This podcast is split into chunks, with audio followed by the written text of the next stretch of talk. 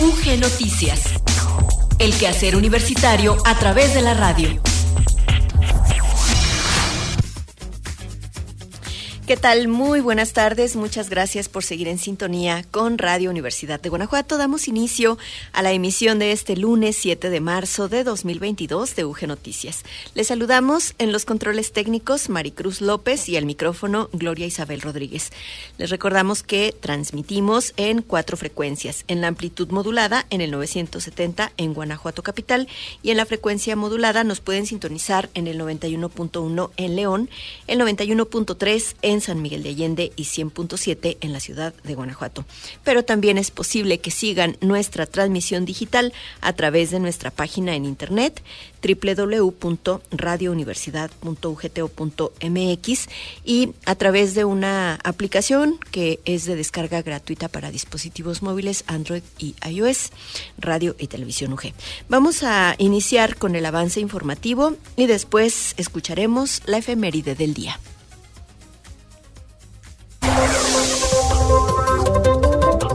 Con el propósito de establecer lazos de colaboración y proyectos institucionales, representantes de la Universidad de Guanajuato y de la Universidad de Guadalajara sostuvieron una reunión de trabajo en la unidad especializada en rehabilitación física del Campus León. Están abiertas las inscripciones al Diplomado Nueva Gestión Pública y Metodología de Marco Lógico para Políticas Públicas Locales. Y en deportes, estudiante de la Universidad de Guanajuato representará a nuestro país en el Campeonato Centroamericano y del Caribe de Karate Do a realizarse en Colombia a finales del mes de marzo.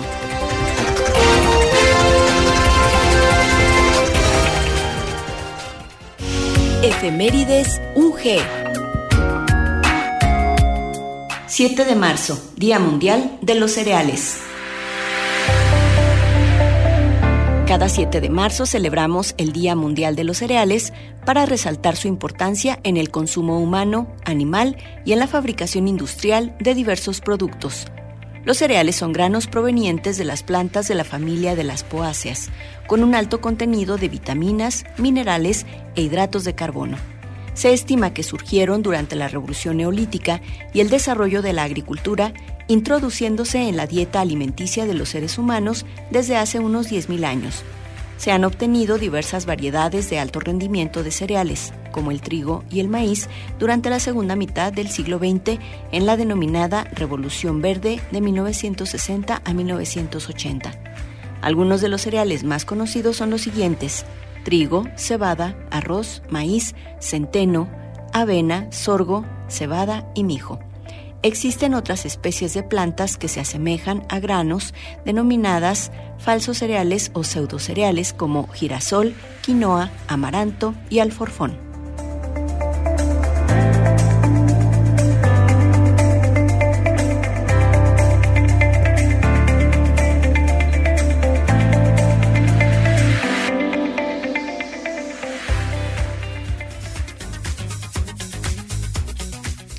En el detalle de la información les queremos compartir que con el propósito de establecer lazos de colaboración y proyectos institucionales, la unidad especializada en rehabilitación física del Campus León de la Universidad de Guanajuato recibió la visita de una comitiva académica del Centro Universitario de Ciencias de la Salud de la Universidad de Guadalajara. Dicha visita fue encabezada por el rector del Centro Universitario de Ciencias de la Salud de la Universidad de Guadalajara, doctor José Francisco Muñoz Valle, y por la doctora Beatriz Verónica González Sandoval, secretaria académica del Campus León y responsable de la unidad especializada en rehabilitación física. Durante el desarrollo de la reunión interuniversitaria, se hizo la presentación del proyecto institucional de la Torre Vida UG en donde se compartió la forma en que inició a mediados del año 2017-2018 y su proceso de evolución a través del tiempo con el fin de ser un espacio de referencia especializado y sostenible que favorece la formación transdisciplinar basada en el modelo educativo de la Universidad de Guanajuato.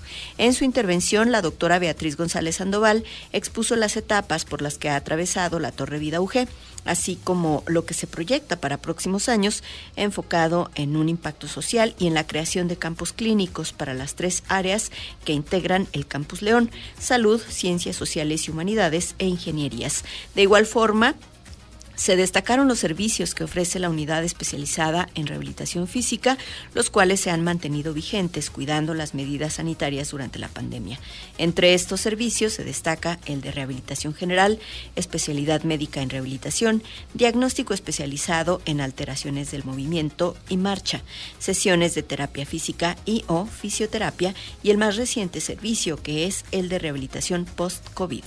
Posteriormente intervino en la reunión el doctor Muñoz Valle, rector del Centro Universitario de Ciencias de la Salud de la Universidad de Guadalajara, quien comunicó a los presentes los proyectos actuales y la estructura organizacional del centro universitario al que representa para poder identificar probables áreas de colaboración interinstitucional. ¿Y qué les parece si enseguida escuchamos las condiciones del clima que nos ofrece Luis Miguel Campos desde el área de Ciencias Atmosféricas y Observatorio Meteorológico de la Universidad de Guanajuato?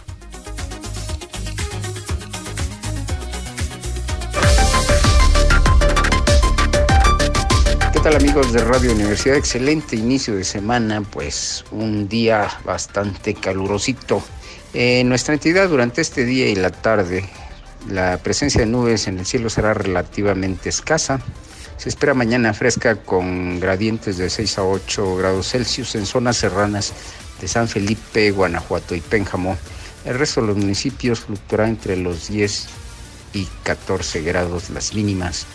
Durante el día las temperaturas oscilarán entre los 31 y 33 grados desde Salamanca hacia municipios del sur del territorio. El viento se mantendrá en calma en el centro del estado, pero soplará a velocidades de 25 a 30 kilómetros con mayor incidencia en los alrededores. Las temperaturas mínimas y máximas probables en algunas ciudades de nuestro estado. San Luis de la Paz tiene esta tarde 29 grados y mañana 10 de mínima. Acámbaro 28 con 11 de mínima. Valle de Santiago 29 y 13 de mínima. Irapuato 30 grados esta tarde y 11 de mínima. Silao 29 con 13 de mínima. El más fresco San Diego de la Unión con 27 esta tarde y 11 de mínima. El índice V en 11 extremo. Cuídese mucho, evite el sol, cúbrase de los virus, disfrute la tarde y acompáñenos el día de mañana. Gracias.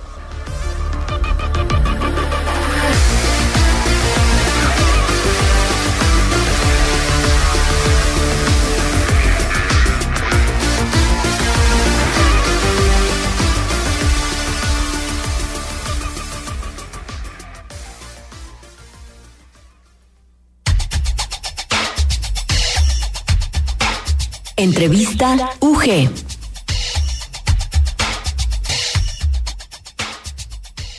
Nos acompaña hoy en UG Noticias, vía telefónica, el maestro Diego Paul Álvarez Montes, para recordarnos que el Campus León de la Universidad de Guanajuato tiene una opción de educación continua, en este caso un diplomado en nueva gestión pública y metodología de marco lógico para políticas públicas locales.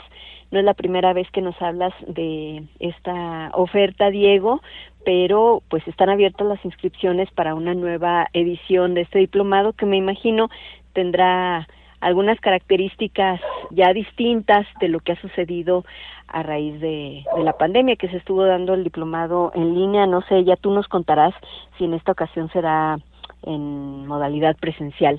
Muchas gracias por acompañarnos. No, al contrario, hola Gloria a todos y todas los radioescuchas. Sí, efectivamente, estamos iniciando una edición más del diplomado.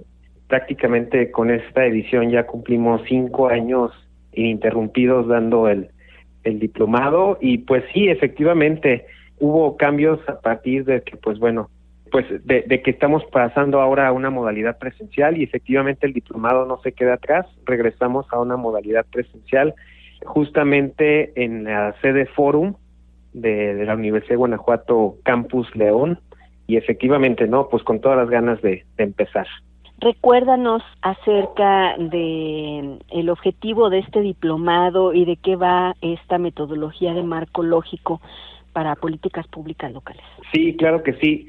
Bueno, este diplomado está diseñado justamente en un sentido profesionalizante, es decir, todos y todas nuestros participantes egresan con la posibilidad de poder diseñar programas públicos, ¿no? Eh, los programas públicos es una forma de materializar las políticas públicas y efectivamente la modalidad que se lleva a cabo tanto gobierno federal, estatal y municipal es mediante la metodología de marco lógico, ¿no?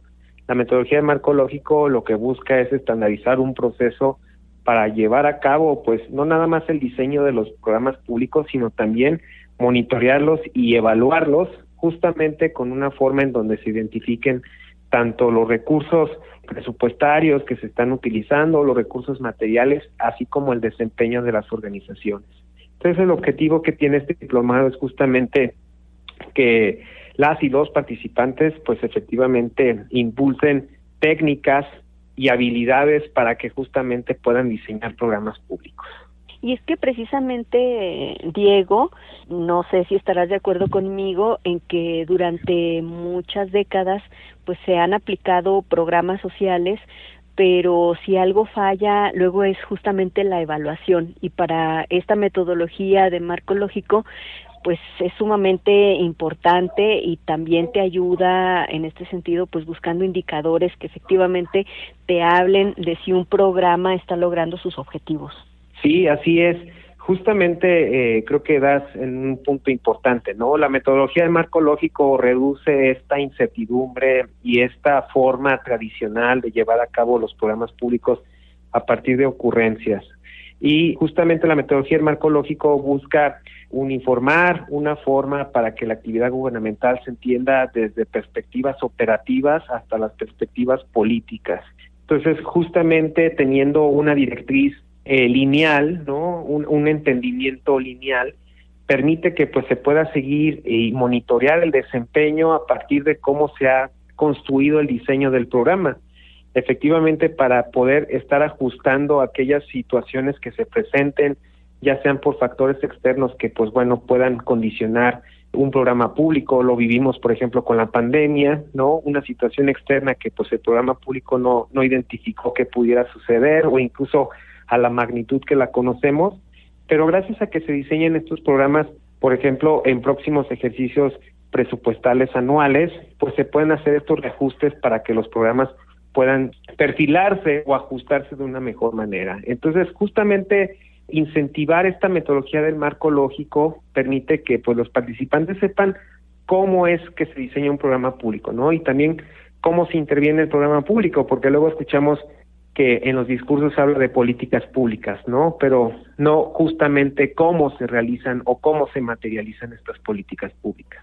También decir, no sé, Diego, que esta es una metodología que ha funcionado, tal vez no sea la única, pero es una que ha funcionado y que está muy vigente y que es la que se aplica pues en muchas políticas públicas actualmente. Sí, exactamente. Eh, por decirte algún año en promedio, pues básicamente se tiene ya 20 años que se está implementando esta metodología de ecológico y justamente ahora el reto, ¿no? Que esta perspectiva que se da desde una situación federal, el reto está en ver cómo se apropia en las dinámicas locales, que no precisamente también se habla de estos 20 años, ¿no? Tenemos incluso algunas realidades municipales que incluso pues todavía no se utilizan esta metodología marcológico, a pesar de que, por ejemplo, los organismos que se encargan de auditarlo, pues lo tomen como un requisito.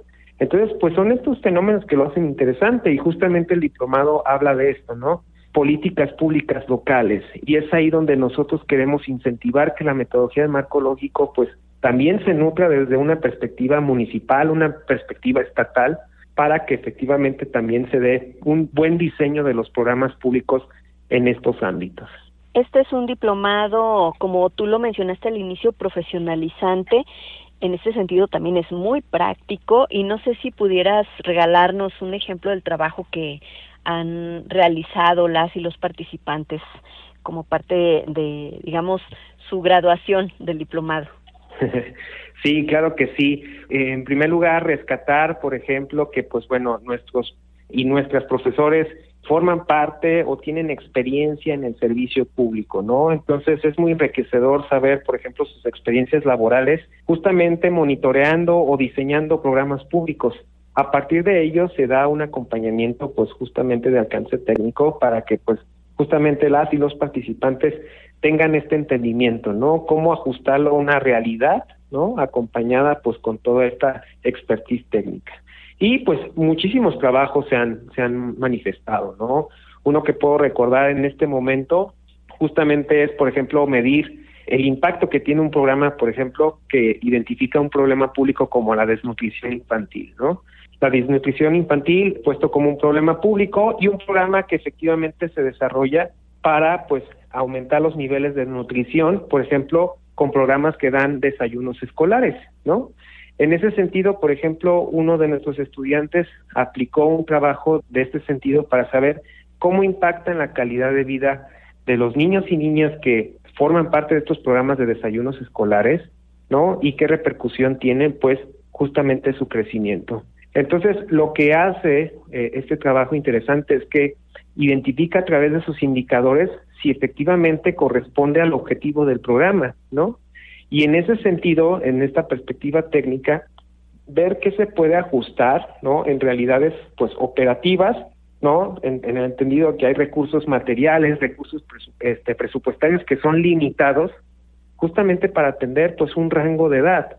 Entonces, a veces los programas públicos pueden ser considerados fallidos porque tienen ambiciones muy amplias y en ese sentido a veces la realidad de los programas públicos pues está muy a corto alcance. Entonces, esto hace que, por ejemplo, nuestros estudiantes estén muy interesados en ver si estos programas están ajustados a esta realidad y si no es así, ellos proponen a partir de sus conclusiones cómo pueden desarrollarse de mejor manera estos programas que pues en fin último tienen un objetivo noble, ¿no? Pero pues no es suficiente justamente para cambiar eh, la realidad social que viven muchas personas y en este caso los niños con problemas de desnutrición. Entonces estas aportaciones es lo que lo hace importante, es lo que lo hace interesante y es lo que nosotros queremos impulsar con nuestras y nuestros participantes a que desarrollen y detonen en el día de mañana una mejor forma de diseñar programas públicos. Si quieres hablarnos de los módulos que integran este diplomado en nueva gestión pública y metodología de marco lógico para políticas públicas locales. Sí, así es. Eh, son cinco módulos. Eh, está inspirado en el ciclo de las políticas públicas, no visto únicamente como una unidad analítica, sino que en cada una de las etapas pasan realidades que hay que afrontar desde perspectivas organizacionales, operativas, políticas, etcétera. ¿sí? El primero de ellos tiene que ver con la nueva gestión pública, es decir, de dónde nace esta metodología de marco lógico, de dónde se inspira, y justamente tenemos que toparnos o, o, al menos analizar el fenómeno de, de la nueva gestión pública. Posteriormente, el módulo 2 habla sobre la introducción de la metodología marco lógico es decir, apropiarse de estos conceptos pues ya técnicos para definir justamente qué es lo que se va a estar generando como a partir de habilidades durante el diplomado. En el módulo 3 habla sobre la anchura de las políticas públicas. Aquí sabemos nosotros o aprendemos cómo definir problemas públicos. Es decir, incluso tiene ciertas necesidades lingüísticas y así también gramaticales para poder definirlo. Entonces esto hace que estemos, digamos, incursionando a una forma de entendimiento a nivel organizacional cómo se identifica un problema público. El cuarto módulo habla sobre el monitoreo y el seguimiento de las políticas públicas. Aquí las y los participantes aprenden a construir indicadores de calidad, eficacia, eficiencia y economía, ¿no? Cómo medir el impacto de los programas públicos. Y por último, el módulo quinto habla sobre la evaluación de las políticas públicas, justamente para saber si fue un programa público que cumple con los objetivos o que fue un programa que pues no cumple con las expectativas o que simplemente no supo identificar cuál era el problema que había que atender, ¿no? En ese sentido, pues bueno, se sabe cómo conocer cómo se descarta o seguir en próximos ejercicios fiscales este programa público. Entonces tiene un comportamiento muy amplio, ¿no? Tiene un contenido muy holístico, no deja nada afuera, justamente pues para que analicemos las políticas públicas desde las entrañas. Pues las inscripciones están abiertas hasta el próximo 18 de marzo. El diplomado inicia el 19 de marzo, termina el 9 de julio. Ya nos indicaste que será en modalidad presencial en la sede Forum los sábados de las 10 de la mañana a las 2 de la tarde. Y bueno, pues para mayor información, tu correo electrónico, Diego. Claro, es dp mx Ahí pueden escribirme con mucho gusto, yo les estoy para atenderlos, para ayudarlos y les paso la información. DP es de Diego Paul. Punto. Álvarez Montes, arroba mx. Pues te agradezco muchísimo que nuevamente nos convoques a este diplomado en nueva gestión pública y metodología de marco lógico para políticas públicas locales, maestro Diego Paul Álvarez Montes. No, al contrario, muchísimas gracias nuevamente por el espacio y estamos ahí para servirles. También en las redes sociales, por ejemplo, de Campus León, ahí podemos encontrar fácilmente la convocatoria a este diplomado por si tienen alguna duda o se les olvida el correo electrónico, pues también ahí acudir a las a las redes sociales, a la división de Ciencias Sociales y Humanidades, también del Campus León, también ahí está publicado el flyer con los datos para formar parte de este diplomado. Así es, síganos en las redes y ahí también encontrarán esta información. Enseguida, Hugo Gamba nos presenta la información referente a la cartelera semanal que para todo público tiene la Dirección de Extensión Cultural de la Universidad de Guanajuato. Cultura UG. Como en cada inicio de semana, la Universidad de Guanajuato invita a su comunidad y al público en general a formar parte de su décima Semana Cultural del 2022 a través de diversas manifestaciones artísticas como lo son el cine, la escultura, la pintura, la música y los talleres, entre otras. Y para iniciar, recordar que desde el pasado 3 de marzo y hasta el 29 de abril, las galerías de arte universitarias han vuelto a la vida a través de las manos de Américo Hernández, quien presenta su obra Biorepresentación Escrita, ubicada en la Galería Hermenegildo Bustos. Y a través de la mirada artística de Elba Hernández, se presenta la muestra La muerte por asalto, en la Galería Polivalente.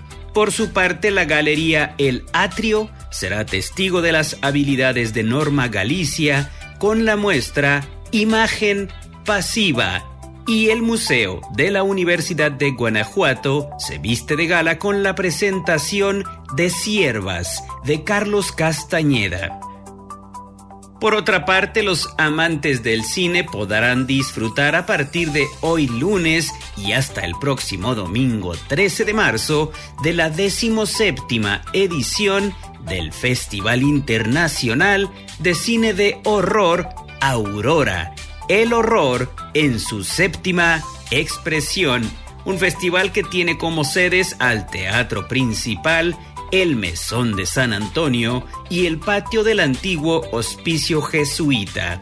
Toda la cartelera de este Festival de Cine de Terror está disponible en el sitio www.aurorahorror.com.mx. Además, este festival a través de cine en línea para disfrutar en casa, ofrece acceso a su selección oficial de igual forma del 7 al 13 de marzo a través del sitio www.filminlatino.mx. En el mismo tenor, a través de Cine Martes de Terraza, se exhibirá el filme Contagio del director Steven Soderbergh. Esto el día de mañana, martes 8 de marzo, en punto de las seis y media de la tarde, con entrada libre, en el edificio de Estudios Culturales de la sede Forum en el campus León. En lo referente a la música, la Orquesta Sinfónica de la Universidad de Guanajuato, la OSUG, presentará su quinto programa del 2022 titulado Expediente Brahms, las Sinfonías, este viernes 11 de marzo a las 8 de la noche en el Teatro Principal. Un concierto en el que los músicos de la orquesta universitaria estarán acompañados por el director invitado Raúl Aquiles Delgado y por el talentoso trompetista José Cayetano Hernández. En otro tipo de eventos, compartir la invitación que realiza el Campus Guanajuato para asistir a la presentación del grupo teatral A Capa y Espada con la obra El Diario de Lucy, dirigida por el maestro Juan José Prado Viramontes y que tendrá lugar este jueves 10 de marzo a las 6 de la tarde en el auditorio Ingeniero Salvador Yáñez Castro de la División de Ingenierías. Finalmente, el Club Universitario de Ajedrez reitera la invitación permanente al público en general mayor de 18 años a participar en sus sesiones los días lunes y miércoles de 5 a 7 de la tarde en el Mesón de San Antonio, las cuales tienen un cupo limitado a 10 personas. Para concluir, únicamente recordar que si deseas mayor información o detalles de todos los eventos antes mencionados, o bien conocer la agenda cultural, artística y de divulgación de la Universidad de Guanajuato, puedes visitar el sitio web www.cultura.ugto.mx.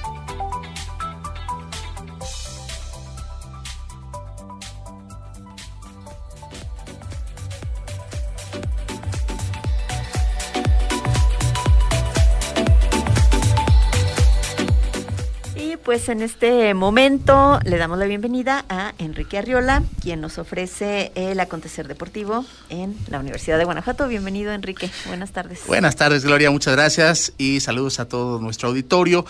Fíjense que el día de hoy vamos a compartir una muy buena noticia para eh, el karate en nuestra casa de estudios y también es una noticia que trasciende el ámbito eh, nacional y es que el estudiante de la Universidad de Guanajuato, Luis Enrique Pérez Cerratos, fue seleccionado para representar a nuestro país en lo que será el vigésimo primer campeonato senior y décimo de menores de 21 años de eh, lo que es el área centroamericana y del Caribe en la disciplina del karate do. Luis Enrique Pérez Cerrato se ganó esta oportunidad luego de obtener una medalla de bronce en lo que fue el Campeonato Nacional de Primera Fuerza en Acapulco Guerrero hace algunas semanas. Y ahora pues eh, a finales del mes de marzo estará compitiendo en Colombia donde tendrá lugar este certamen de eh, nivel centroamericano y del Caribe, una distinción muy importante para este joven cuyo entrenador, por cierto, es eh, Mario Enrique Pérez Díaz, su papá, pero también entrenador del selectivo Abejas UG. Sobre este tema pudimos conversar con el propio Luis Enrique Pérez Cerratos el viernes pasado en nuestro espacio deportivo de Entre Aficionados aquí en Radio UG y vamos a escuchar lo que fue la experiencia para este joven en torno a clasificar al torneo, lo que tuvo que hacer antes del mismo y la emoción de representar a México en este campeonato centroamericano y del Caribe de Karate Do. En particular, Luis Enrique Pérez Cerratos está eh, considerado para la categoría de menos de 84 kilogramos, la categoría heavy de esta disciplina del karate. Vamos a escuchar lo que nos dice Luis Enrique Pérez Cerratos, estudiante de la Universidad de Guanajuato. Previo a la, competencia, nosotros, este, el selectivo de karate, nos, este, nos concentramos en una cabaña más allá de Puentecillas. Entonces estuvimos entrenando dos, tres sesiones diarias. Este, desde hacer dieta, este, salirnos a correr a las 6, 7 de la mañana con un friazo. Toda la gente nos veía así como locos porque pues bien abrigados, nosotros en shorts, corriendo. Este, y pues es un trabajo en equipo. Es un trabajo en equipo. Todos mis compañeros les quiero dar las gracias. Me estuvieron apoyando y, aprendiendo, ¿no? Eh, obviamente, pues mi, mi círculo, mi ancla más fuerte, pues es, es mi mamá y mi papá. Este, que bueno, mi papá es mi entrenador, entonces es doble, doble mérito, ¿no? yo no estaba en, yo, no estaba en esa categoría, yo brinco en pandemia, todos nos, nos tragó una pandemia horrible. Literalmente, sí, sí, claro. Este, yo estaba en la categoría de menos 75 kilos y me toca subir con pandemia pues a menos de 84. 84. Entonces era- fue empezar desde cero, desde cero agarrar ranking, agarrar este pues todo, o sea, confianza, físico, este cardio, todo, o sea, to- todos los entrenamientos desde cero y fue un proceso. Desde marzo estuvimos el, el proceso hasta llegar a enero, que fue mi pase, mi pase en Acapulco. Y pues la competencia fue todo. Me quedé con muy buen sabor de boca y quiero más. Entonces ya probé, yo mido uno- 1,65, entonces pues sí estoy chaparrito. Veíamos la altura de los otros dos jóvenes, otros muchachos medallistas, al igual que tú, que te sacan, ¿cu- ¿cuánto te sacan más o menos? Entre 20 y 30 centímetros, entonces sí, sí está, sí está complicado. Eh, afortunadamente la estrategia funcionó. Este es arriesgar mucho físico, pero pues, es, es ir, es ir por todo. Son tres minutos y es ir por todo. Entonces me tocó aventarme la, la- el pase a la semifinal, los cuartos de final contra el campeón centroamericano. Entonces ahí me toca ganar. Le, le gano al campeón centroamericano y me toca después pasar a la semifinal contra el chavo que está en el primer lugar del ranking. El ranking. Este, y este chavo acaba de regresar del campeonato de Dubai, campeonato mundial. Entonces, pues tiene un- ya tienen un fogueo impresionante. Me toca perder contra el 2-1. Entonces, me quedé, o sea, me quedé a nada, o sea, un punto y De, la fi- de lo que era la de lo final. que era la final. Entonces me quedé este pues con más mo- más motivado, ¿no? Con más ganas de pude haber ganado, pude pude hacer más cosas, pero pues va, va, va a ir mi oportunidad, vamos a avanzar más. Ahí están las palabras de Luis Enrique Pérez Cerratos, quien es estudiante de nuestra casa de estudios, en particular el programa educativo de diseño gráfico en octavo semestre y con esta excelente noticia de la representación que tendrá a finales de este mes de marzo como eh, seleccionado mexicano en el vigésimo primer campeonato senior y décimo de sub eh, 21 eh, a nivel centroamericano y del Caribe. En Karate Do, en la localidad de San Andrés, Colombia, donde representará a México en la categoría Kumite Senior de menos de 84 kilogramos. El Kumite es una modalidad de combate en esta disciplina de artes marciales, el karate. Así que una muy buena noticia y estaremos al pendiente de lo que suceda con Luis Enrique Pérez Ratos en este certamen, estudiante de la UG y seleccionado nacional. Pues muy interesante y excelente, ¿no? La actividad que mm, no podemos decir que se retoma, sino que ha tenido una continuidad. Una continuidad, sí, sí, sí, exacto. Lo, que nos has transmitido aquí durante este, este tiempo, que bueno, desde que se retomó la, la actividad, aunque también se estuvo dando como un poco a distancia, ¿no? Con Sí, estos el- el- entrenamientos que en la son modalidad virtual, pero bueno, no es lo mismo, ¿no? Bien dicen Sí, todos claro. que, que si bien se mantenía esa dinámica de entrenador con, con deportistas. Pero tú sabes, ¿no? El, el deporte, sobre todo de conjunto, y también el individual en, en varios temas, tiene que ser en formato presencial. Y, y bueno, qué, qué buena noticia ya que empezamos a ver a todos los deportistas, en este caso de la Universidad de Guanajuato, de regreso en las canchas. Pues muy bien, y bueno, ya que estás aquí, mm, un comentario muy rápido en torno a esta, mm, pues este convenio que tiene la radio universitaria con el Museo Iconográfico del Quijote. Vamos a estar regalando en diferentes espacios eh, boletos para las diversas presentaciones que tiene la Sinfonieta MIC. Y bueno, pues eh, hoy no es la excepción, queremos invitarles al concierto del próximo jueves 10 de marzo. Exacto, el 10 de marzo a las 8 de la noche, en las propias instalaciones del Museo Iconográfico del Quijote. Eh, y en este espacio estamos regalando dos boletos, Gloria, dos boletos para quienes se comuniquen vía nuestras redes sociales de Facebook en particular y contesten una muy sencilla pregunta. ¿Cuántos años al aire celebra Radio Universidad de Guanajuato en este 2022? Y bueno, pues recordar que esta colaboración la ha tenido Radio Universidad de Guanajuato con el museo desde hace ya bastante tiempo. El museo ha reconfigurado también sus presentaciones. Ahora tiene estas dos temporadas con la Sinfonieta MIC. Antes, recordemos, pues hacían varias temporadas de, de Los conciertos. llamados jueves, los jueves, jueves musicales. musicales en el Sí, sí, MIC. sí. Pero bueno, pues eh, las cosas han cambiado también en términos presupuestarios, efectivamente, y para no dejar de ser este espacio en el que se convierte el museo de sala de conciertos, eh, como muy íntimos, muy en Petit Comité, pues están estas presentaciones de la Sinfonieta MIC. Entonces, les recordamos, son dos boletos para el concierto de este jueves 10 de marzo a las 20 horas. Hay que enviar un mensaje al Facebook de Radio Universidad de Guanajuato y bueno, pues que nos dejen ahí su nombre, un número donde los podamos contactar y precisamente la respuesta a esta pregunta, ¿cuántos años al aire celebra Radio Universidad de Guanajuato en este 2022? Y nosotros pues con esto básicamente nos despedimos, agradeciendo por supuesto el favor de su compañía e invitándole para que continúen con nuestra programación. De nueva cuenta en UG Noticias, nos escuchamos mañana martes. Gracias a Maricruz López por su apoyo en los controles técnicos.